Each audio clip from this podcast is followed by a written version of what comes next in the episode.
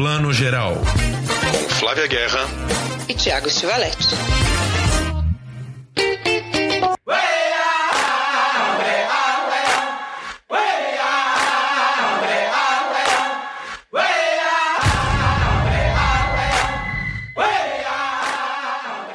Bom dia, boa tarde, boa noite para você que está escutando ou vendo o Plano Geral, o seu videocast, podcast de cinema, streaming, séries de TV. Hoje 100% cinema porque estamos no coração da Mostra Internacional de Cinema de São Paulo, né? No UOL vocês estão nos vendo hoje, terça-feira, dia 24. Mostra está rolando a todo vapor até o dia 1 de novembro. Depois ainda tem uma repescagenzinha, então vamos comentar mais alguns filmes que nós já vimos, tanto estrangeiros quanto brasileiros na mostra, que vale a pena ver. É muita descoberta, são 360 filmes. Mas vamos começar antes falando do filme que a gente ficou devendo semana passada, Assassinos da Lua das Flores, das Flores de Martin Scorsese, que finalmente estreou nos cinemas. Para falar disso tudo, minha amiga de laranja, Flávia Guerra. Bom dia. Bom dia, né, Flávia Guerra? Vamos no bom dia hoje. Hoje é, hoje é bom dia, gente. Estamos gravando aqui na luz da manhã. Pelo menos não está chovendo, né? Que é bom também. Mas é sempre, né? muito. né? Não, fala muito, hein? Ó, quer mostra, a gente quer bem lindona, quer mostra tá, tá cheia de sessão ao ar livre, a gente quer bem um tempinho pelo menos seco. Mas enfim, bom dia, boa tarde, boa noite. Vamos de Scorsese, né? Tem muita gente, viu, Thiago, reclamando. Ah, vamos trazer de novo lá a Tina Fey, que você gosta sempre de citar. Ah, mas três horas e meia. Gente, três horas e meia no cinema. A gente maratona a série aí de 10 horas. Tudo bem que tem intervalo para ir no banheiro. Também acho que podia ter um intervalinho no filme de três horas e meia. Mas não é desculpa. Esse povo tem que passar longe da mostra, então, né? Porque a mostra também esse ano está sendo o sintoma, mostrando o quanto o cinema do mundo inteiro, diretores estão filmando longas de longuíssima duração. Tem muito filme na mostra de 2 horas e meia, 2 horas e 50, 3 horas, até 4 horas. Né? É, realmente é, é, complicado se a gente tem uma agenda apertada, mas não para vovô Scorsese, né, gente? Vovô Scorsese a gente sempre tem que tirar uma noite que seja, vai no cinema mais perto da sua casa, porque realmente é um filme, ele sempre trabalhando com a a montadora querida dele do coração, até uma Shoemaker, que é uma jovem, né? Uma jovem montadora que filma com pulso. E é muito louco, né? A gente comentou isso quando foi ver junto o filme semana passada. São três horas e meia de Scorsese, mas que passa como se fosse uma hora e vinte, né? Sendo que tem muito filme que a gente vê por aí, que às vezes tem uma hora e quarenta, e aí o tempo psicológico que dá na gente é de três horas, né? Mas do Scorsese não, é um fôlego, é um ritmo, é tanta coisa acontecendo que você realmente não sente as três horas e meia passar. Você só precisa realmente tirar essas três horas e meia reais na sua vida para conseguir ver. Né? É isso, né? A tal da sensação térmica, né? Como o Thiago falou. Tem filme que tem uma hora e você tem uma sensação térmica que ele não acaba nunca. Como o Scorsese trabalha, né? O... Gente, a narrativa dele é toda amarrada, é tão maravilhoso que você não sente mesmo, porque às vezes você dá uma respirada e fala, ufa, acho que agora foi. Mas aí ele emenda de novo, né? o ritmo não cai. E eu acho que só mestre mesmo, né? Porque aos 80 anos, gente, ele não tá cansado e não se acomodou. Me, me, me inspira, de verdade, viu? Porque podia se acomodar lá no que ele sempre faz, né? Ah, já estou bem sucedido nisso aqui, mas não, né? Para que fazer também alguma coisa aos 80 anos depois de você já ser um grande mestre se não for também para tentar, né?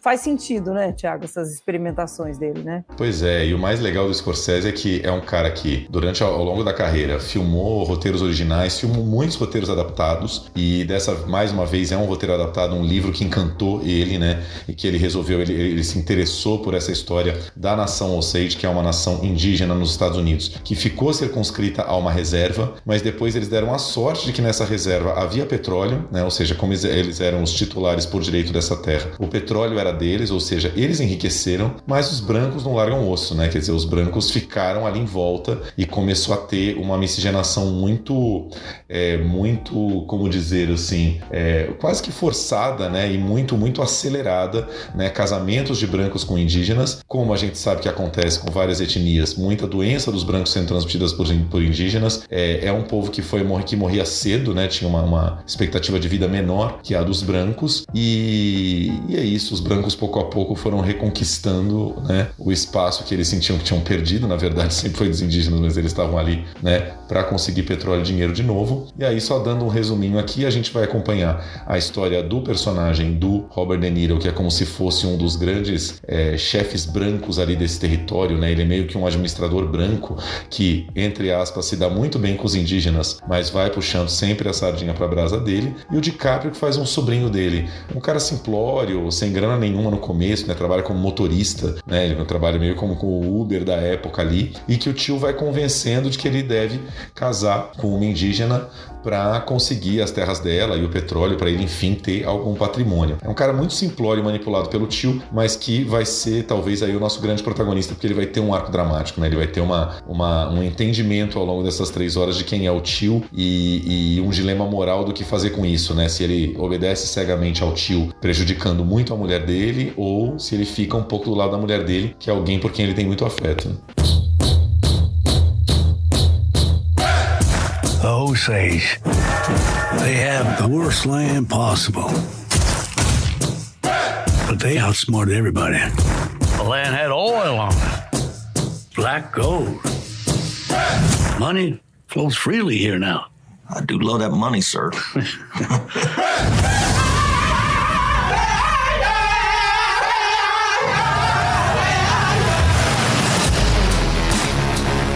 This wealth should come to us. Their time is over. It's just going to be another tragedy. When this money started coming, we should have known it came with something else. Ele é o típico idiota útil, né? Porque ele é simplório mesmo, né? apesar de bonitão. E, e, quando ele volta aí da, da, Primeira Guerra Mundial, né, e ele tá meio sem ter o que fazer, né, veterano de guerra, um pouco traumatizado também. Eu acho que é interessante porque tem muita coisa nesse filme que não é dita, né? A gente entende, assim, uma pessoa que volta da guerra, ele vai contando uma coisa aqui, outra ali, meio ampassando pro irmão dele, né? É, ele tá meio traumatizado. A gente entende que ele tá meio, né, meio, não sabe para que ponto vai, tá precisando de uma figura paterna. E esse tio, né, que é o rei, o King aí, que é o Robert De Niro, é uma raposa, né? É um vilão sem nuance, gente. Isso é interessante. Que você acha também que filme de vilão sem nuance vai ficar chato, né, e tal, mas até isso o Scorsese consegue, porque a nuance tá no Ernest, né? Tá no DiCaprio. E o Scorsese, né, ele até deu uma, uma coletiva de imprensa para a imprensa essa semana, online, e ele, e ele fala assim que a própria, acho que deve ser neta do Ernest, contou para ele, porque ele foi estudar, né? Ele falou: pô, você quer que eu faça um filme sobre isso? Eu vou estudar esse universo. Eu não conheço, sou branco, ignorante. Vamos lá. Aí ela falou: olha, o que a gente tem que ter em mente é que ele amava a Molly, né? A indígena. Ele amava, assim, teve um amor, tinha uma simbiose entre eles, né? Tem diálogos que mostram isso. Ele queria dinheiro, mas ela queria independência. Eles eram considerados incapazes, eles tinham que ter tutor para mover as, as contas bancárias. Então, em vez de ter o gerente do banco que fica controlando até a carne que você compra do seu churrasco, né? O filme começa com um diálogo assim. Vamos ter um cara, meu marido branco, é uma troca. Existiu uma troca ali. Só que aí é um filme sobre traição, né? Basicamente. O Scorsese adora esses temas, né? Ele trai o amor que ele mesmo sente por ela. Acho que é trágico isso, né? É, é uma tragédia.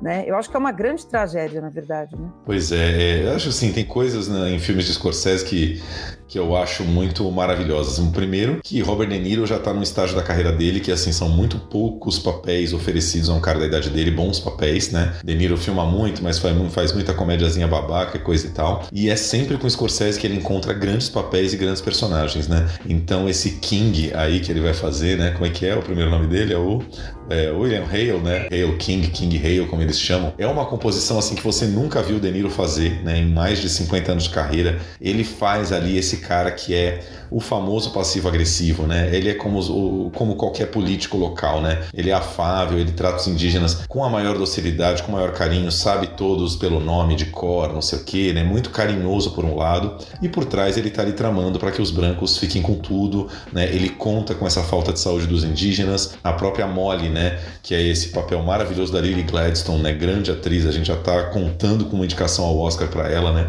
Não sei se de atriz ou coadjuvante, provavelmente coadjuvante, né? Mas enfim, é, ela, ela, ela incorpora essa, essa figura da, da mulher que não é, não é burra, cara. Ela tá percebendo o que tá acontecendo em volta dela.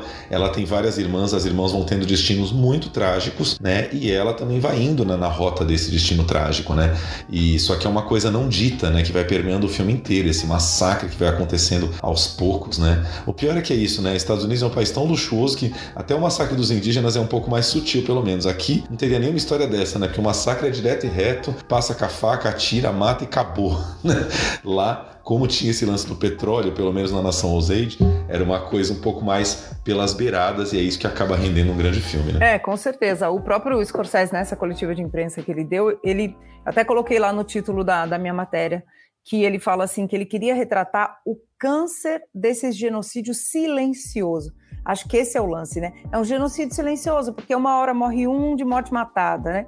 O outra hora que nunca é investigado. O outro morre de morte morrida, de doença. O outro se mata, que você não sabe muito bem como é que se matou. Então, assim, eles vão morrendo de jeitos variados. E claro que a população branca local é totalmente conivente, totalmente, né? E, e, e, tem diálogos ali que, ditos hoje, eles são horrorosos, que a gente não consegue nem repetir, né? Uma hora ali o DiCaprio vai encomendar né, uma, uma morte, e o cara fala, ah, não faço isso não. Aí ele fala, mas é um indígena. Ah, então tá.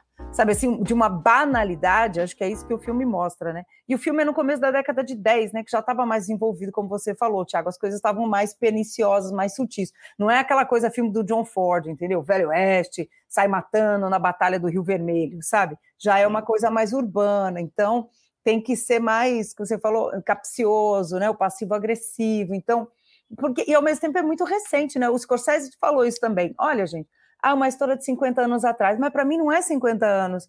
Para mim é 20, porque eu nasci na década de 40. Ele fala, para mim não foi há 50 anos. Na minha cabeça foi 20, né? Engraçado, né? Como é que você sente o tempo. Então, para ele é uma Exato. coisa que uma coisa de 20 anos atrás para a gente é o Réveillon do, do, do milênio. Então, né? Então, assim, foi muito contemporâneo esse genocídio.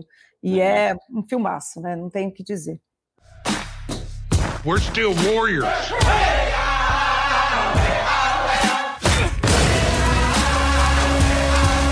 I ought to kill these white men who killed my family. I need you here. I am right here. You've got to take back control of your home. I was uh, sent down from Washington, D.C. to see about these murders. See what about them? See who's doing it.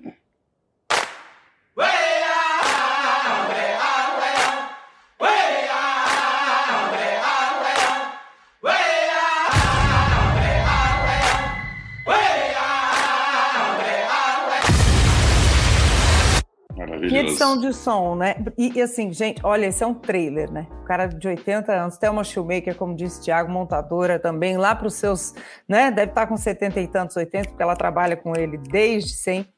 E aí, e isso é um ponto muito importante nesse filme, assim, e tem muita gente me perguntando: vale mesmo a pena ver no cinema? Será que eu não espero para ver em casa porque o filme estreia na Apple? Não tem data ainda. Achei muito inteligente da Apple, por quê? Porque aí, sem data, o povo vai logo ver no cinema, não fica lá sentado esperando em casa, né?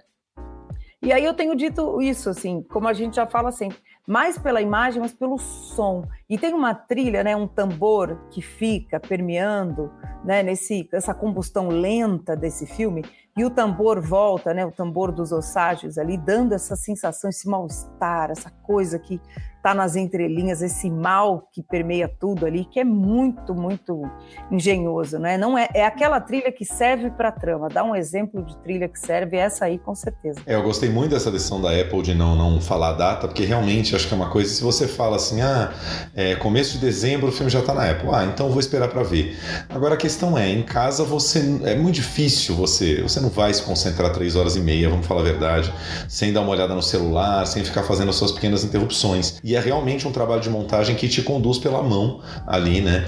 E tem coisas que eu tenho amado muito no Scorsese nos últimos filmes, assim, está muito presente no, no, no, irlandês também, que assim, você meio que entende as razões pelas quais o, o Scorsese se interessa por um tema como esse, porque parece que ele acha numa história dessas, assim, todos os elementos meio shakespearianos, né? É uma grande tragédia shakespeariana. Tem um pouco uma, uma sensação de que é, as coisas vão acontecendo com uma energia e com uma, uma inevitabilidade, assim, né? Tudo é inevitável, do tipo, é inevitável que os, os, os Ossages tenham ganhado mais poder com petróleo, é inevitável que os brancos não vão largar o osso e vão ficar em volta tentando tirar né, o, o dinheiro, a terra, as reservas de petróleo deles, e é inevitável que isso gere muita morte, muita tragédia, muito sangue E aí um personagem também altamente shakespeariano, quase Dostoiévski também, que é esse personagem do DiCaprio, que é um personagem que de alguma maneira vai, vai adquirindo alguma consciência moral. O DiCaprio é primoroso porque ele faz um cara simples, burro, é, que não é ele, você vê que não é ele, mas ele faz assim, você, você acredita, se convence que aquele cara é assim e que no final vai ter que tomar uma decisão para um lado ou para o outro. E aí, sem dar spoiler, mas é muito interessante que o Scorsese coloca um final também que está muito polêmico, pessoas gostam, pessoas não,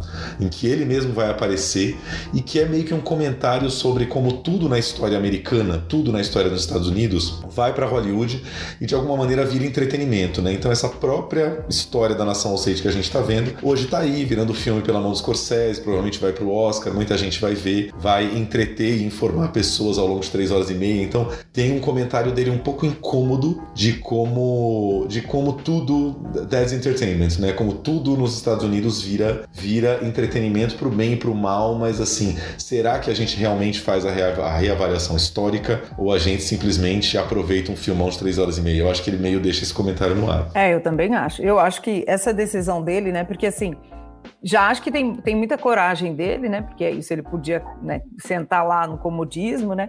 E ele mesmo fala, né? Porque o livro, né, que, que você comentou no começo, que é inspirado, ele fala, né? O, o assassinos em inglês, né? Assassinos da Lua das Flores, os assassinatos dos Osages e o nascimento do FBI.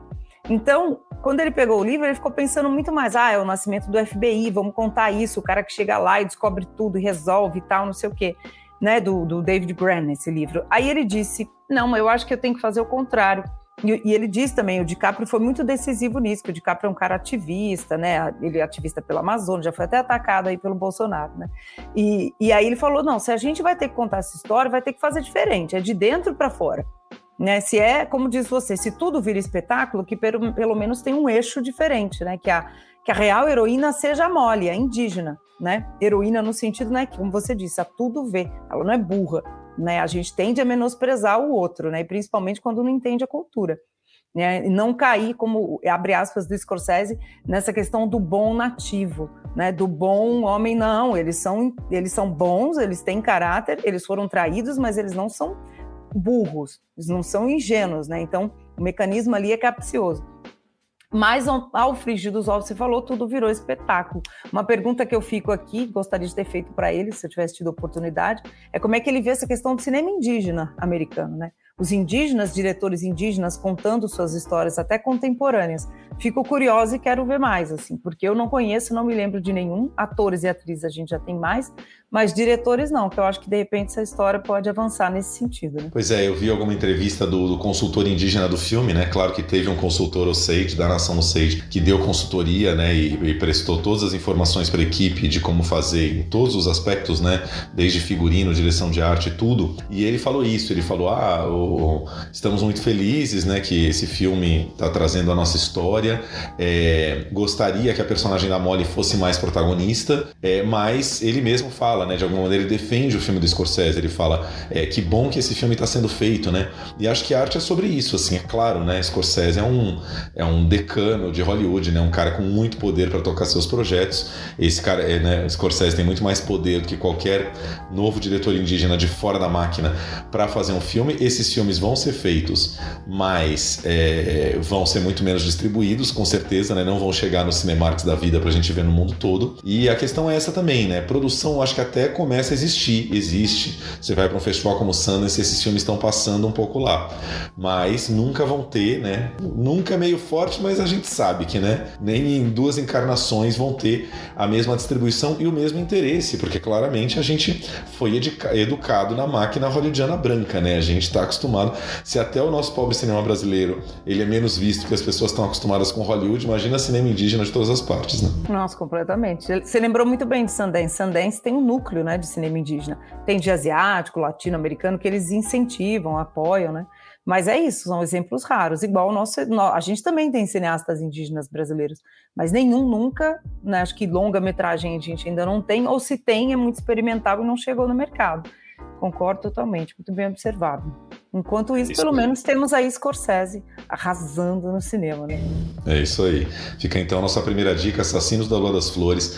Vão ver no cinema, peguem o domingão aí, três horinhas à tarde, não mata ninguém. Feliz porque eu acho que justamente com essa estratégia da Apple, o Assassinos, é, até por ter DiCaprio também, né? O Assassinos acho que vai ser um pouco mais visto nos cinemas do que foi o Informante, que é o, desculpe, o Irlandês, que era um filme da Netflix e que a Netflix estava naquela época, ela até parou um pouco com isso, né? Mas era uma estratégia de lançar os filmes duas semanas antes da Netflix, né? E que era legal, acho que assim, né? Dava um pouco esse serviço para os cinéfilos que queriam ver na tela grande, mas era isso, né? Duas semanas depois você sabia que o filme já estava na Netflix. Eles fizeram isso com muitos filmes, Não Olhe para Cima, vários outros, e que tinham, obviamente, pouquíssimo público no cinema. Que você falava, pô, tenho Netflix em casa, vou esperar, até por uma questão financeira, né? Se em casa você vê muito mais barato. E mas o Assassinos não, acho que eles estão dando esse tempo. Eles fizeram uma parceria com a Paramount, que é um estúdio de cinema, né? Uma grande distribuidora de cinema que trabalha com as salas de cinema milênios, então tá tendo uma outra envergadura esse lançamento, né? E, e tem isso também, né? Que o irlandês eram só os veião, que a galera mais jovem se conecta menos, né? Tinha De Niro, Al Pacino, Joe Pesci, aquela galera maravilhosa. Mas eu acho que a presença do DiCaprio, que é um cara um pouco mais, né? Um pouco mais numa geração entre as, as velhas gerações e a geração Z, ele tá bem no meio termo aí, eu acho que também dá um outro atrativo, assim. Também acho, concordo. Acho que, acho que é, dá um outro tom, né? A Molly também, né? A Lily Gladstone é jovem e DiCaprio é sempre um na mão que pega aí os mais jovens, né? Então fica aí nossa dica, filme em cartaz nos cinemas, todo mundo avisado, já três horas e meia, não tem desculpa, mas Scorsese é isso aí e sempre foi, tá? Que a gente também vê umas polêmicas de, ah, é que o Scorsese agora deu pra fazer filme. Não, você pega, Cassino tem três horas, Bons Companheiros tem quase três horas, é um diretor de longa duração mesmo e, e- e é feito pra isso, né? Não, não sairia um bom filme de Scorsese se tivesse uma hora e meia, não tem como. Exatamente. Outro dia um amigo meu perguntou: ah, mas três horas e meia. Ó, será que o Scorsese alguma vez na vida fez um curta? Eu falei, fez, já fez curta, já começou um curta. Ele falou, é, tinha duas horas, né? Mas- Não, e outra, a habilidade que o Scorsese tem de manejar muitos personagens, né? Esse filme tem pelo menos uns 15 personagens mais ou menos relevantes ali, e é um manejo, né, desses 15 personagens que você, a narrativa é claríssima, você entende tudo. Isso é muito difícil de fazer, né? Isso é uma coisa que o cinema brasileiro, por exemplo, nem arrisca muito em geral. Você tem histórias ali de três, quatro, no máximo cinco personagens, né? Então são roteiros ambiciosos mesmo, mas muito maravilhosos, né? Maravilhoso. Dá gosto de ver, viu, gente? Dá gosto.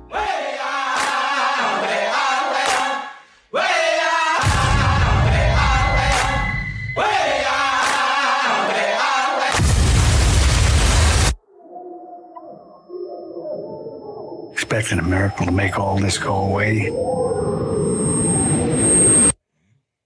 You know they don't happen anymore. Vamos falar um pouquinho de Mostra de São Paulo, então, rolando em mais de 20 salas de cinema da cidade. Já começou, né? Quem não baixou ainda o aplicativo 47 Mostra, corre lá. O aplicativo é super prático, dá para se organizar, dá para você, você filtrar por dia. O que, que vai passar amanhã, quarta-feira? Lá você puxa lá todos os filmes, escolhe favorita. Depois, se você já tem um pacotinho de credencial, você reserva. É primeiro mundo, gente. Mostra tá cada vez mais primeiro mundo. Vamos começar falando de, de, de filmes gringos. Eu queria começar por um que é um filme de Berlim, ganhou, chegou aqui na mostra com o grande prêmio do júri em Berlim, que é sempre ali o, o segundo colocado. Christian Petzold, que é um queridinho nosso, né? Um diretor de obras-primas como Bárbara, uh, Fênix, que mais? Filmes mais recentes dele aí. Undine, que eu amo, sou Undine, apaixonada, isso, apaixonada. Fora que ainda tem aquele ator belíssimo, né? Que, é Rogowski. que tem feito tudo aí. Exatamente. E que chega com o filme, a, a distribuidora Emovision manteve por enquanto esse título em inglês, que é A Fire. Eu até fui perguntar para os nossos amigos, Mari Morissal e Zé Geraldo, a Mari, principalmente que morando nos Estados Unidos, o que, que seria esse A Fire junto, né? Mas existe essa expressão em inglês que é para em chamas, né? Do tipo, The forest is a fire. Tipo, ela está em chamas. Então essa é a palavra, essa é a palavra em inglês mesmo. Em alemão, o filme se chama Céu Vermelho, que é outro nome lindo, né? E vai tratar desses quatro personagens, na verdade, um escritor e um fotógrafo, amigos jovens de menos de 30 anos, aí de 25 para 30 anos, que vão para casa desse menino que tá ao volante aí, ele é o dono da casa, e ahn, O, o outro rapaz é escritor e o, e o menino do volante é fotógrafo. E eles chegam nessa casa, cada um para tocar o seu projeto. O escritor quer terminar de escrever o livro dele, o menino quer fazer o seu ensaio de fotografia. E chegando lá, eles encontram essa moça maravilhosa que é justamente a atriz de Undine, né? Que mora, é, que, que, que, vive aí nesse, nessas redondezas e estreita amizade com eles. E além deles, vai se aproximar também um salva-vidas, que não gosta de ser chamado salva-vidas, ele é, é nadador de resgate, uma coisa assim. E vai rolar uma história entre esses quatro. O protagonista é claramente o nosso escritor e que é um cara assim muito mal resolvido na vida. Ele chegou aí para se concentrar no seu livro, mas ele simplesmente não chegou no lugar. Ele não consegue é, curtir a praia, ele não consegue curtir a casa de campo, ele chega na praia e não tira nem o tênis, ele tá o tempo inteiro de roupa. Ele é um cara mal-humorado, ele tá inseguríssimo com o livro que ele tá escrevendo. Ele é, resumindo, um mala sem alça que vai encher o saco de todo mundo em volta. Mas de alguma maneira, as outras pessoas em volta, principalmente a moça, vão tentar é, trazê-lo um pouco mais, né, para essa natureza maravilhosa, enfim. É um filme e, claro, né, porque a Fire, porque essa floresta em volta tá começando a pegar fogo na propriedade deles, o fogo tá vindo e esse fogo obviamente vai afetá-los tanto fisicamente quanto emocionalmente. É um filme que tem uma pegada muito dos filmes de Eric Romer, aquele diretor francês que a gente conhece de Conto de Outono, da Primavera, do Verão, do Inverno, de Pauline na Praia, de tantos filmes maravilhosos, tem muitos para ver no MUBI, que tem sempre essa coisa de personagens indo para uma casa de campo, para uma casa na praia e, e, e, vivendo ali alguns dias de folga, de férias, de feriado e interagindo entre eles assim. E é interessante porque é um filme mais leve do Petzold, não é um filme pesado como os outros, né? Undine já tinha um pouco um tom de fábula, mas também era uma fábula um pouco mais com pé no dramático. Esse filme ele é mais leve, ele tem um toque de cômico, ele só vai pesar a mão em termos de drama assim um pouquinho mais pro final. E é interessante ver o Petzold fazendo um filme mais leve, mas que não se engane, né? Porque o filme é leve, que ele não tem uma, uma boa profundidade também.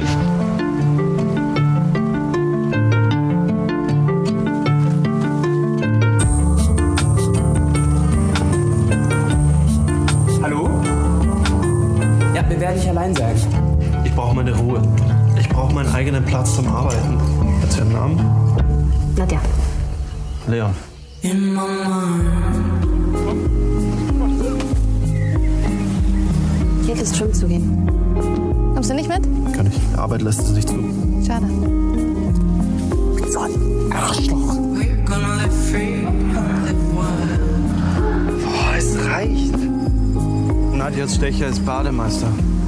Ist zumindest der, der letzte Nacht bei ihr war. Ah, eu adoro, adoro esse diretor. Eu acho ele, além de bom, ele é querido, gente boa. Todos os debates que ele faz, ele é super animado para debater os filmes. Eu acho que é um e é um cinema interessante, né? Porque a gente gosta, quem é cinéfilo aí, raiz, gosta de ver a assinatura do diretor, o que, que ele sempre traz nos filmes, o que que e esse, como você falou, ele dá uma uma leve mudada, né? Faz um filme mais solar, mais aberto, menos urbano, né? Um dia é super urbano, Berlim ali. E, e esse não, né? Esse tem essa pegada de Romer, como você fala, mas o, o drama tá ali, né? O, as chamas estão ali em algum lugar, né? Então, quem Com é certeza. fã dele, assistam. Bárbara também é um filmaço. E parece, os filmes dele são muito despojados, assim. Você começa a ver, e fala, ah, não vai dar em nada esse filme, todo despojado dessa fotografia, não é nada ultra dramático, ultra assim tal, e quando você vê, está completamente envolvido. É maravilhoso, só dando nome aos bois, né, que eu falei aqui sem, sem nome nenhum, é, ele, ele é o Thomas Schubert, o ator que faz o protagonista e o escritor, e ela é a Paula Bier, que é realmente aí a atriz da Undine, também fez o Em Trânsito, do Petzel, que é um filme, é um dos filmes mais duros dele, muito maravilhosos, mas duros, se eu não me engano é um filme que estava no, no portal do Sesc, no Reserve Movision aí para ver, e ela fez também o Friends, do François Ozon, aquele filme em preto e branco, assim, muito bonito sobre um soldado na Primeira Guerra, que, que se apaixona por um rapaz e tal. É, é para quem vê muito filme francês e alemão, a Paula Bier é aquele rosto conhecido, que você começa o filme e fala, nossa, já vi ela em zilhões de lugares, e ela é muito maravilhosa. As duas atrizes fetiches do Petzold, né, são ela, a Paula Bier, e a Nina Ross, né, que é atriz do Bárbara, aquela atriz loira que muita gente vai lembrar também como a mulher da Lydia Tarr no filme Tar, da Kate Blanchett, né? Ela, ela foi fazer um filme mais Hollywood aí, e, e que, segundo Mari Morissal, parece que teve alguma treta aí, parece que Nina Rosa e Petzold não andam se entendendo muito, por isso que ela meio não está aparecendo mais na cinematografia dele. Esperamos que ela volte em breve. Ah, poxa vida, ela é maravilhosa, né? A Nina Rosa é ela é filha de uma grande diretora de teatro alemão. Ela cresceu no meio do teatro, né? Então, criança ainda, sabe? Então, é tipo Fernanda Torres, sabe? Que o teatro Sim. faz parte da vida dela e ela faz muito teatro também. Às vezes, quando ela some, é porque ela tá no teatro. Pena, tomara que volte, porque as parcerias dela com o Petzold também são incríveis. E ela no TAR, né, gente? é maravilhosa, né? Não é por acaso Tara é bom, as atrizes são incríveis. Não, com certeza. Flavinha vai dar uma dica dela agora, queria só fazer um pacotão rápido aqui, lembrar, já falei semana passada, mas assim, muito legal é, aproveitar a mostra para ver cinematografias, né? Então, por exemplo, mostra sempre muito forte em cinema português. A gente está tendo cópia restaurada do Vale Abraão, que é considerada a grande obra-prima do mestre Manuel de Oliveira, cineasta português que morreu com 105 anos de idade, filmando até o final da vida. Foi um dos grandes amigos da mostra e do Leão Cacó veio para a mostra milhares de vezes. A Sibila, que é um filme baseado num livro da Agostina Bessa Luiz, de uma diretora nova, também tá, tá na mostra. Vadio, que eu anotei aqui, que é do uh, Simão Caiate, novo diretor, enfim, muita coisa. Cópia restaurada de Pedro Costa, O Sangue, é, muito cinema português maravilhoso passando na mostra, tem que aproveitar. Flavinha, mande uma dica. Tem que aproveitar muito, viu? E só dando o serviço aqui, gente, quem está ouvindo a gente antes do dia 28, o A Fire tem sessão dia 28 na Cinemateca, que delícia, e no Espaço Itaú de Cinema Bourbon Pompeia no dia 1 Então são dois dias legais para assistir Anotem aí, depois entrem lá no site da Mostra, mostra.org, que tem a programação inteira, belíssima, maravilhosa. E é rapidinho, é um filme já comprado, né, da nossa querida Imovision, vai estrear depois, mas sempre legal ver na Mostra, porque é sessão cheia, as pessoas empolgadíssimas. Ah, eu adoro ver na Mostra, porque tem todo o clima, né, gente? Se tiver, puder fazer essa programação, façam. Eu vou dar outro, outra dica aqui também, a gente já comentou dele rapidinho semana passada, mas Vamos falar um pouquinho mais porque ele tem atriz brasileira e tem diretora italiana, que é outro tema que a gente sempre traz aqui, as diretoras, né? E o cinema italiano, quando a gente lembra de mestre, a gente lembra de diretor, é sempre os grandes mestres, né? Leone, Fellini, etc., escola. Aí, vez ou outra, a gente lembra da Lina Ventmiller, né? Pelo Pasqualino Sete Belezas, né? E tá pronto, acabou. Sim. Então, Acho que é legal trazer as novas diretoras. E eu trago aí a Alice Horvacher, aprendi a falar com, porque no fundo esse sobrenome é alemão, mas ela é italiana, né?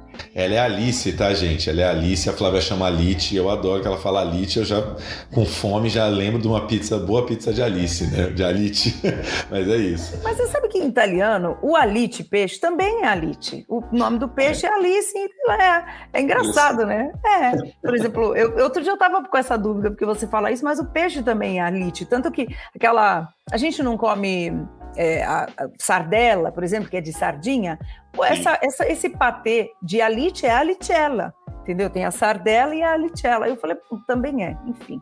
Coisas do italiano, vai entender, né? Deram o nome de um peixe, enfim.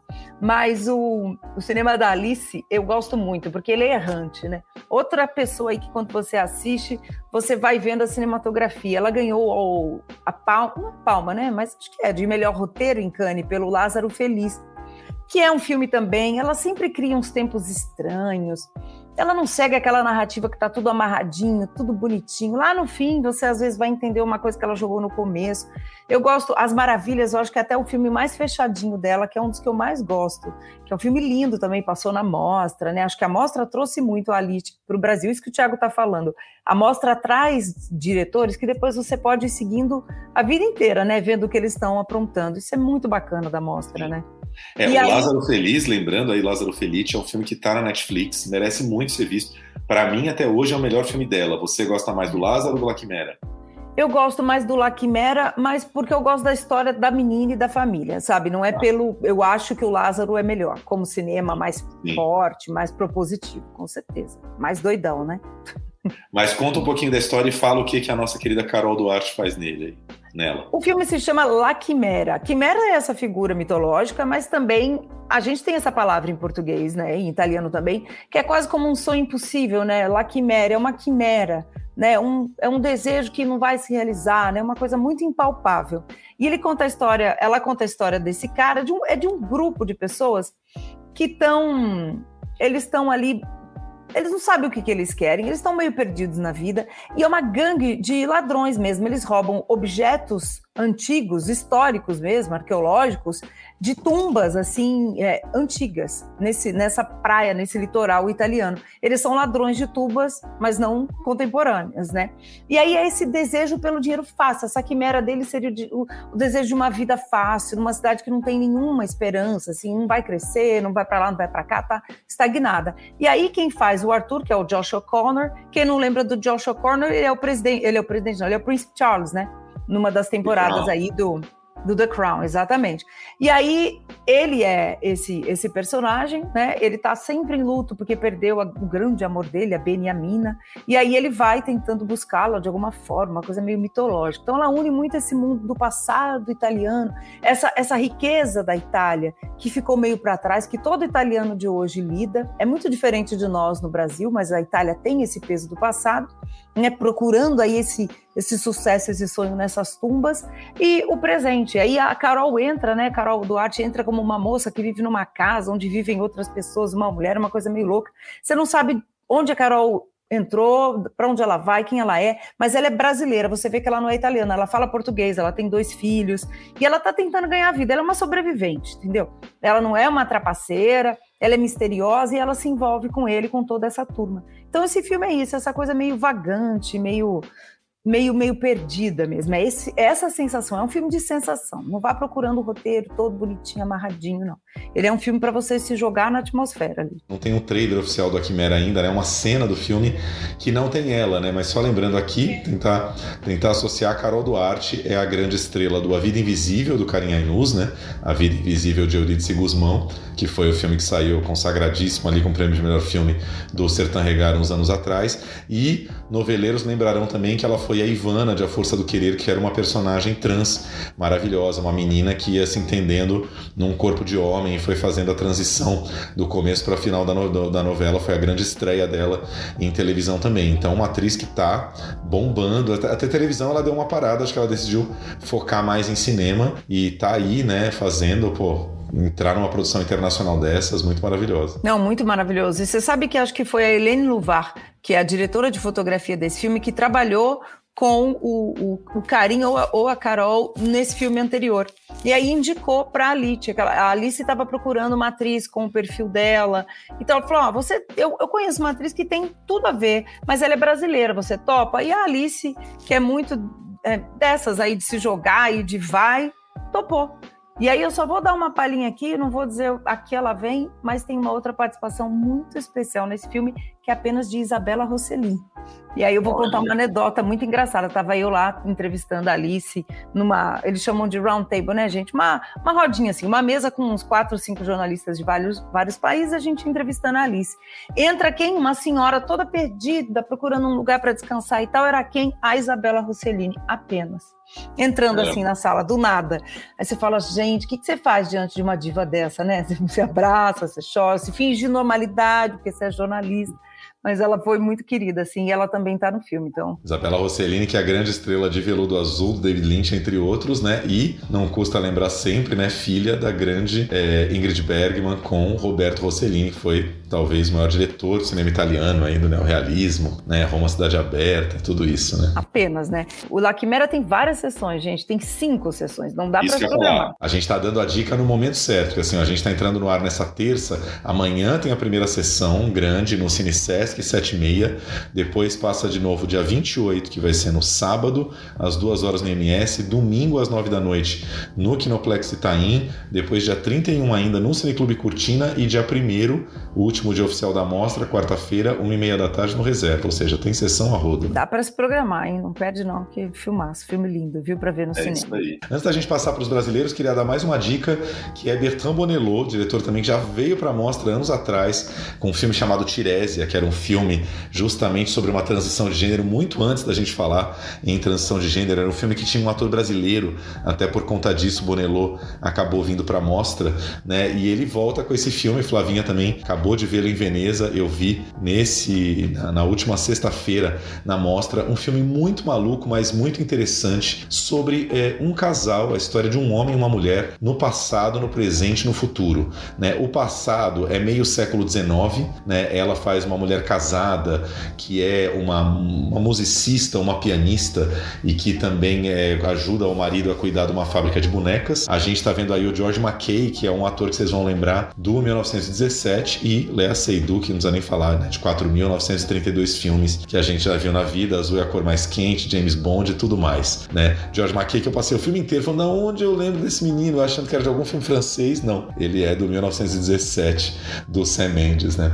E aí esse casal, no passado, né, ele muito apaixonado por ela, mas ela casada, eles meio impossibilitados de se relacionarem. É, existe uma história desses dois no presente em que ela é uma modelo tentando a carreira em, em Los Angeles e ele é um menino muito esquisito que não sabe se relacionar com as mulheres, um quase psicopata desses que poderiam cometer massacre em escola. E num futuro que até fala em algum momento, não lembro agora se é 2048 ou 2049, tipo uns 30 anos aqui para 20, 25 anos aqui para frente, em que a inteligência artificial já dominou tudo e ela tá ali é, tentando ser uma atriz que, que trabalha nesse mundo horrível da inteligência artificial em que você não tem nem mais as coisas reais para interagir, é tudo numa grande tela verde. É, não é essa história não é contada em, em, forma cronológica, os tempos se misturam, mas é muito claríssimo de entender. E aí o Bonello vai tecendo, né, Flavinho, um comentário aí sobre é, como o, o amor, a natureza do amor vai mudando de acordo com os tempos e de acordo com o mundo e com os valores e com o que a gente tem em volta. É, exatamente. É, é, é interessante esse diálogo que ele faz entre os tempos, né? E como as pessoas se relacionam.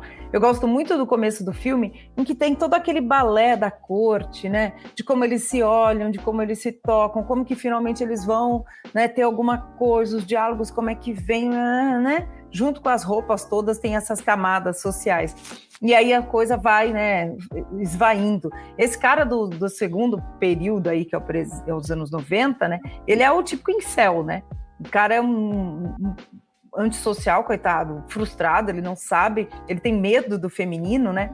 E ele ama e, e, odeia ao mesmo tempo, porque ele acha que as mulheres o desprezam, e eu adoro os diálogos, porque eles são tão ridículos que chegam a ser engraçados, né? Que ele fala, eu sou limpo, eu sou um cara limpo, eu sou educado, eu, eu como assim eu não tenho uma mulher? Então também é esse orgulho né, do, do, masculino ferido dele, de que como ele não tem uma mulher, só o fato dele ser limpo, asseado, né, educado de maneira, ele tinha que ter, como assim?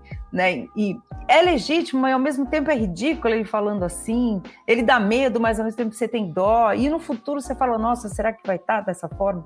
Eu adorei esse filme. E você sabe que, apesar de parecer complicado, né? E vai e vem, futuro, presente, eu achei um filme muito simples, no bom sentido do Bonello, sem querer causar, né? Sem querer é, exagerar na, na, na forma e, e, e, causar muito na forma e esquecer o conteúdo. Esse, eu achei um filme absolutamente de conteúdo, sabe assim? Achei que ele tá super clean, que ele quer contar essa história, assim. A cena do, do da inundação junto com o incêndio, eu acho que é uma das sequências mais bonitas que eu vi no cinema esse ano. Que cena mais linda. A cena da essa cena é realmente uma das mais maravilhosas. Eu gosto mais da primeira metade do que da segunda. Eu acho que a segunda quando ele se concentra mais no presente e no futuro, o filme fica menos produzido, ele é menos luxuoso. E tava até discutindo isso com a Mari Morisawa ontem.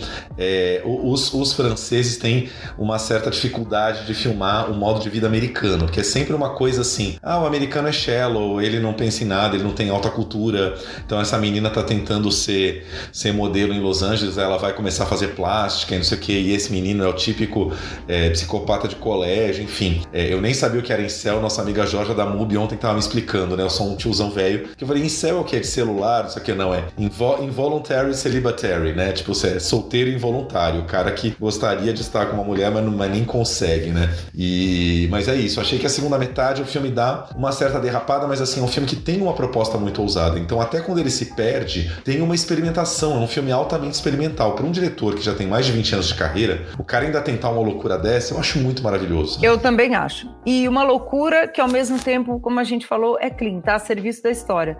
Né? Eu acho, eu acho, achei, eu fiquei feliz. Eu fui ver com uma má vontade, confesso.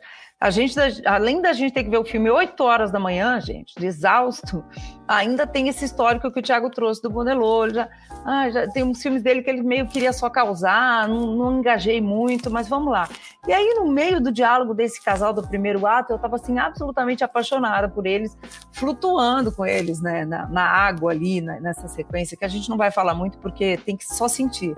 Que eu falei, é. gente, olha ele fazendo um filme assim que eu tô amando, uma história de amor, o amor ao longo dos tempos, que né, acho que tá envelhecendo bem ele, viu, Tiago? Pois é, mas sabe que eu fiquei lembrando que eh, o Bonello é um cara que sempre trabalhou muito essa coisa, essas interações presente-passado, ou como a maneira como a gente interage com os nossos afetos no passado acabam respingando no presente. Tem um filme dele que eu vi em algum ano em Cannes, estava em competição em Cannes, saiu sem nada, chamava La Polonide, é, Recordações da Casa de Tolerância, que era um filme muito mais duro duro que esse, mais difícil, em que ele filmava uma casa de tolerância na França no início do século XX ou final do XIX, que eram aquelas casas que chamava maison close, porque era meio casa fechada mesmo, de cortinas fechadas, nenhuma janela aberta para fora, né? Como muitas ainda são hoje em dia. E aí ele ia, ia, ia, filmando esse passado, e lá no final, os últimos 10 minutos, ele jogava uma das, das, das prostitutas dessa casa de tolerância pro presente. Ela simplesmente caía numa avenida principal de Paris nos dias de hoje, não sei se no Bois de Boulogne, em algum lugar de prostituição, é, tendo que lidar com o que era a prostituição são os dias de hoje.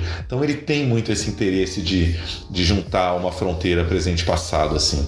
E é um filme, assim, né, é, para mostra, é um filme muito pop também, num certo sentido, né? Um filme, é um filme ágil, interessante, delirante, né? Não tem, tem nada de filme francês, drama pesadão, né? Não, não tem, gente. Vale muito a pena. O filme também é longo, né? Teve gente que ficou meio, meio, meio cansado e tal mais pela maratona ali da, da, cobertura de Veneza. No meio da maratona da mostra, acho que a gente cansa um pouquinho menos, vale a pena. Ó, o filme ainda tem sessão no dia 25, então vale a pena assistir, 25 quarta-feira, na Cinemateca, uma delícia ver na Cinemateca. No dia 26, no Reserva Cultural, ali na Avenida Paulista, e no dia 30, no Espaço Itaú Bourbon. Então tem várias regiões aí da cidade para se programar e assistir e vale a pena demais ver na telona também. Eu espero que ele estreie no cinema, né, quando estrear de fato, mas se puder, aproveita já na mostra, porque é, é mas olha, não, não, me consta que tenha distribuidor no Brasil ainda, tá? Tá com é. legenda em inglês na cópia, legenda eletrônica em português embaixo. Então, então, garanta na mostra, porque a gente não sabe não. Corre aí, Marinha, gente. Vamos falar de brasileiros um pouquinho antes de encerrar? Vamos lá, vamos lá. Antes de encerrar, tem muita. A gente vai fazer três podcasts por semana para falar de tudo que ah, de mostra, então. Pode falar do Luiz Fernando Carvalho, vamos. O filme não tem trailer ainda, gente. Pesquisei, fui atrás. Não tem. Difícil fazer um trailer desse filme, Luiz Fernando, que ficou vários anos fazendo. Mas a gente quer destacar porque eu acho que é um exercício, né, Tiago, de cinema. Vamos lá, Paixão Segundo GH, estrelado por ela e somente ela, né, que é a maravilhosa Maria Fernanda Cândido, fazendo aí, né, a GH, que é uma escultora da elite de Copacabana, né, que num dia aí, em, em, nos anos 60, pensa que o filme é nos anos 60, e traz todo o pensamento de uma mulher contemporânea, mas daquela época, né, pelas letras aí da maravilhosa Clarice Lispector. Então, a GH, ela está numa crise aí, é a empregada dela, doméstica, né, a funcionária dela, pela que a gente entende, se demitiu, foi embora, está em péssimos termos com ela, e aí, é, ela se, ela se demitiu, sim, a empregada. E aí ela ela entra né, numa espiral meio de loucura, meio de analisar a vida, e a gente vai junto com ela, né, Tiago, nessa, nessa, nesse turbilhão aí, né? É isso, acho que o Luiz Fernando conseguiu traduzir lindamente o universo da Clarice.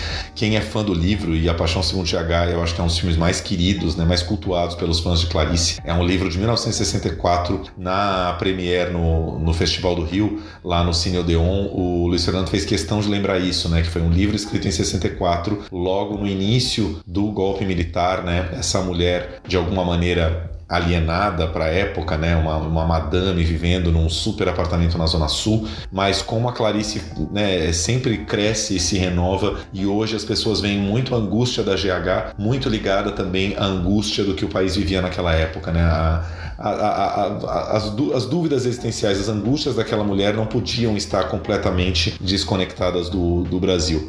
Filme dificílimo, é um monólogo de duas horas, né, mas que traz muito da prosa caudalosa ali da Clarice para as telas, que tem aquele tratamento de imagem que só o Luiz Fernando sabe fazer, principalmente nas cenas da barata, das interações de GH com a barata. E o Luiz Fernando tem muito essa fama, né, de um diretor que, que levanta os atores, né. Maria Fernanda é uma atriz que vem crescendo muito, mas enfim, em televisão, até em cinema, nunca teve assim muita oportunidade de fazer algo mais denso. E é, nesse filme, realmente, Luiz Fernando dá uma densidade para ela. Ele teve um tempo de, de maturação que ela parece fantástica na tela. Né? Ela tá fantástica mesmo. E eu acho que não dá para para segurar assim, se você não for uma atriz que tem uma envergadura ali, para usar uma palavra bem clichê, porque é uma personagem só, mas são várias nuances, né? Ela entra no quarto dessa empregada e ela tem todos os delírios ali. E tem uma questão de classe também que é muito sutil, né? É uma questão de elite ali. Como é que a Clarice, apesar de pertencer a essa elite, né? A Clarice morava ali em Copacabana, no Leme, né, Tiago?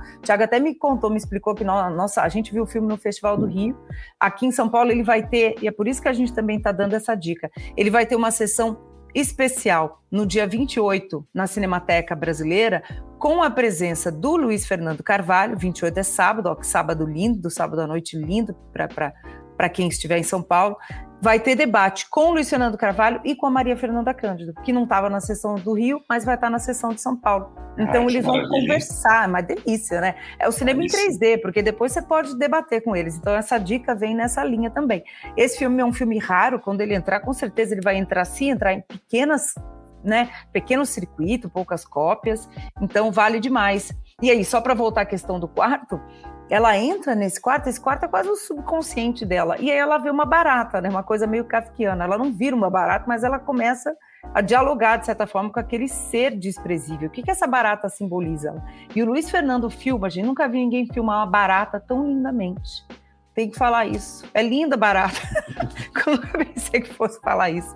A barata, assim, super close, gente, parece aquele filme Microcosmo, sabe? do, do, dos insetos, assim, que você é vê assim, a alma da barata. É maravilhoso, gente. Vamos ver ele falando? Vamos ver um pouquinho. O som aqui tá um pouco ruim, gente, porque ele estava lá naquela muvuca doida do lançamento do filme no Rio. Mas a gente escuta um pouquinho e vê esse grande diretor contando um pouquinho pra gente né, do nascimento, porque ele levou tanto tempo para fazer esse projeto.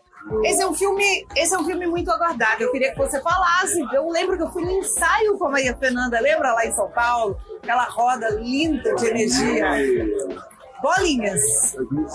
Então, como é que é agora estar tá aqui lançando esse filme? E ele fez esse caminho todo, né? Pois é, eu acho que essa é a via crucis do cinema independente. cinema independente também do cinema brasileiro. Né? Mas é também uma alegria muito grande reconectar com esse ritual coletivo, entende? É, o filme, como você pode imaginar, o filme foi muito seduzido para ser lançado antes no streaming, para não, não, não chegar no cinema. Né? É, e aí nós fechamos essa questão que não, que é um filme de cinema, e é, e é por esse ritual coletivo, eu acredito que é um grande aprendizado de cidadania, de respeito ao outro, que está do teu lado, que está atrás, que está na frente, que está à esquerda, que está à direita, que nós precisamos retomar. Então, só isso, fazer com que o GH retome esse ritual coletivo, respeite essas subjetividades coletivas. Já é mágico, né? Eu não vou te segurar muito, mas eu queria que você falasse desse, dessa jornada, desse desafio de pegar uma obra da Clarice, que é sempre difícil, e esse eu acho tão específico, GH, e levar para a tela. Né? Já é sempre difícil. Nesse, então, acho que você gosta de problemas. Não, é porque é muito difícil, né? Tudo na vida é muito difícil. Não separo uma, assim, isso é mais é fácil. E tudo é, é, Continuar é, é, um desafio grande, né? Continuar qualquer coisa na vida. Continuar a ser mãe, continuar a ser repórter, continuar a ser cineasta, continuar a escrever, continuar qualquer coisa, né? Então, é, acho que GH poderia ter uma talvez uma, uma moral da história dele, assim, que seria uma, uma moral até machadiana, né? E seria a personagem G.H. que ninguém sabe direito o que é isso, é o que? Glória Heloísa, O que é G ponto H ponto? Né? É gênero humano, como dizem alguns críticos. Né? Eu tenho a minha, a minha leitura, mas ela, em última análise, ela diz, continue, continue, continue. Qual que é a sua leitura? Pode falar? No G ponto H ponto, acho que a gente pode traduzir também como gênero homem que é toda essa cultura que está aí, né? Até hoje. Uma cultura criada pelo homem. E tudo aquilo que não é homem é excluído. Vira barato. Eu tinha pensado nisso. Ó. Bom, agora eu vou rever pensando nisso. Nesse sentido, uma mulher muito moderna. É. Né? Dizer, a mulher que está pensando essa questão das espécies, Não, do, que era- ficou de fora, do grande modelão. Em 1964, ano da ditadura. Ah, ela era acima de tudo, né? Eu acho. Maria Fernanda maravilhosa, eu acho. Ah, você vai ver uma, várias atrizes ali, não uma só. Toma, Maria. Obrigada. É, adorei ele falando que ele acha que é gênero homem. Eu, eu chutaria a Glória Helena, que é a irmã da FH, Flávia Helena, é a paixão de Flávia Helena, que a gente vê toda semana. aqui. Eu acho que é a Glória Helena. Pode ser, né? Aquela mãe que dá nome alfabético, né? Uma é Flávia, outra é Glória, a outra é Helena, né? Flávia Helena, Glória Helena, Helena, Helena. Maravilhoso. Mas bacana, eu Então, ó, gostei do que ele falou, falou, Paixão né? É, sessão no sábado, dia 28, na Cinemateca 7h45, e também na quarta-feira, dia 1 último dia da mostra, às 9h20 da noite, no Frei Caneca 4, sala pequena. Então, fãs de Clarice, garantam seu ingresso na mostra. Temos menos de cinco minutinhos, vamos falar de mais um brasileiro. Quer escolher? Qual que você quer falar? Vamos falar da Maria Antônia, né, que venceu. Vamos falar, vamos falar. Rio. Exato, Maria Antônia fez. Maria Antônia é o filme da Vera Egito, né? Que a gente já comentou aqui, que é muito paulistano, né, gente? Eu acho que é o filme mais paulistano nesse sentido aqui, porque ele conta a história do dia 2 de outubro de 1968. Pensem que o Brasil estava bombando. Se 1964, né, como o Tiago pontuou aí que o Luiz Fernando Carvalho diz, né? Já estava uma loucura o Brasil em ebulição com a ditadura, né? Comendo solta. Imagina nessa época em que a gente tinha a ditadura aí muito mais forte. Muita gente tinha ido presílio e a gente tem uma batalha. A batalha é dos estudantes da Rua Maria Antônia, né? Que é a, da USP de um lado, né? a, a a como chama isso? A Maria Antônia ali, a Fefe, não é Fefeleste, não era ainda de todas as letras e ciências humanas. Filosofia da filosofia, isso, filosofia e ciências. E eles estavam em batalha, claro, pela, pela democracia. E os estudantes do Mackenzie que ficavam na frente da, da, da, escola, e ainda é hoje. Se você for lá na, na, na Rua Maria Antônia, você vai ver. A Rua Maria Antônia ainda é dividida assim. O Mackenzie ainda fica ali, a Faculdade de Letras da USP não fica mais. A Faculdade de Letras da USP foi lá para a cidade universitária. E muito se diz que foi por conta dessa, dessa vontade que eles tinham de tirar né, do, do centro da cidade os estudantes e o movimento estudantil contra a ditadura, meio, meio jogar para lá, como muita gente fala que aconteceu com Brasília, né, que foi lá para foi lá para longe. Aí o que acontece? Nesse dia, nessa batalha, o que a gente vê é esse embate entre os estudantes de um lado e os infiltrados, vamos dizer assim, do outro, porque o comando de caça aos comunistas não eram necessariamente estudantes, mas eles se infiltravam no Mackenzie como se fossem.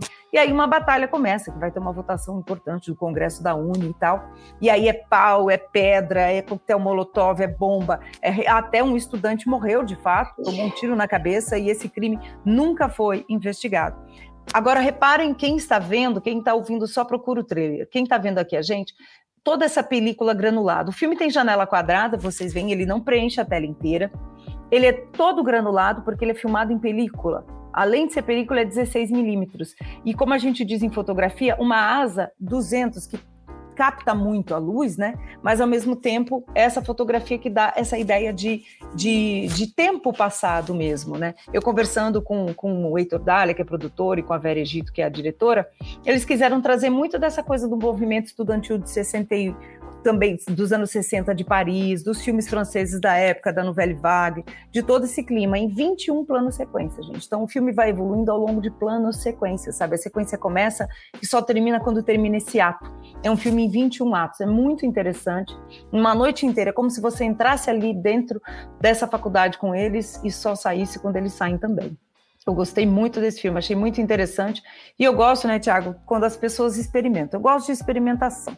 Vamos experimentar e o cinema está precisando, né? De dar uma experimentada aí, de formato também, né?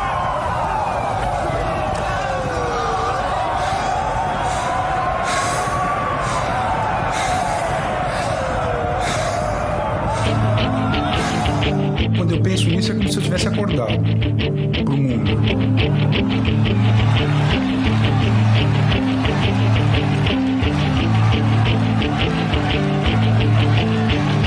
esse clima de participação política era muito forte.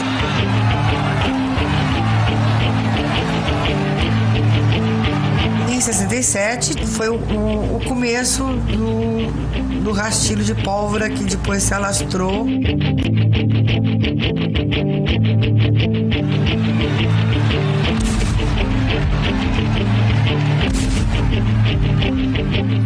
nós fomos cada vez mais crescendo o grau de organização da, das passeatas, das assembleias e das ações.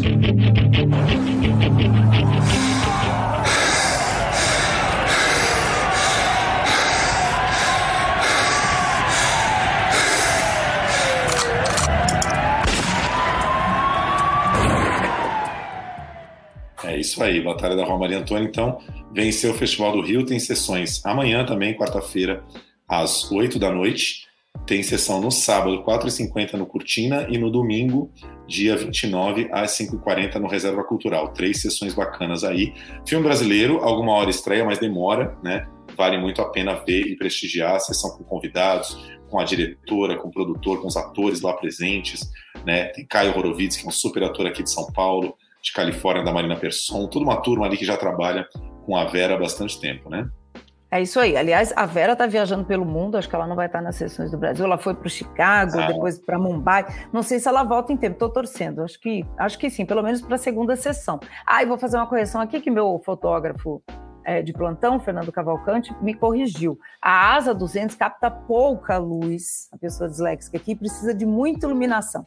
Quanto maior a asa de um filme, a gente é velha, da época de asa, mil e tanto, aí você podia fotografar no escuro. O pessoal que não usa mais filme nem câmera de hoje em dia nem lembra que asa existe, porque as câmeras já corrigem tudo, né? No filme era diferente. Então, tem um trabalho lindo de fotografias. É isso, gente. Uma porrada de dica da mostra. Não conseguimos cobrir nem 5% do que está rolando. Então entrem lá em mostra.org, baixem o aplicativo 47 Mostra, programem, programem-se, tá? Porque o brasileiro tem aquela mania. Vários amigos na sexta-feira acordaram. Tiago, dá dicas da mostra, o que ver esse fim de semana. Aí você dá as dicas. Ai, mas já tá tudo lotado. Sim, né? Não dá para lembrar na sexta e no sábado e correr para ver, porque são poucas sessões de cada filme. Então, vendo, tá vendo a gente na terça-feira, já programa o seu próximo fim de semana, né? A mostra começa a vender com cinco dias de antecedência ou quatro é, as, as sessões. Então, na, na quarta-feira você já pode comprar para sexta, sábado, domingo. Então, programe-se, pesquise, faça sua listinha de filmes e corre lá que dá tempo de ver bastante coisa, né? É isso aí, corre e vai ver. Você viu que a gente trouxe todos os filmes que passam nessa segunda metade para ninguém perder nada e falar, ah, já foi. Não foi, não. Ainda tem bastante coisa. Isso aí. E semana que vem a gente ainda pega uma rabeirinha de mostra, semana final, mas ainda dá para dar mais algumas dicas. Fiquem Pega então, assim. mergulhem bastante na mostra aí e comentem, retornem, falem com a gente ali no Insta do Plano Geral, em todo lugar, os filmes que estão gostando ou aqueles que não gostaram tanto. É isso aí. Boa mostra para todo mundo e bom Scorsese, quem está nas outras cidades do Brasil. Corre pro centro. Eu nem falei que eu de novo vim com a camiseta Ai. fiel aqui, vou gravar. Eu sou cadelinha da mostra, né, gente? Toda Adorei, semana gente. Eu não ganhei a camiseta, cheguei tarde na coletiva, tá? Era para eu ganhar, cheguei tarde. Mas eu vou, eu vou, eu vou comprar a minha, porque essa, esse cartaz do Antonioni tá lindo, viu? É, é a pintura do Antonioni, tá lindo. É isso aí. Beijo, gente. Boa mostra. Gente.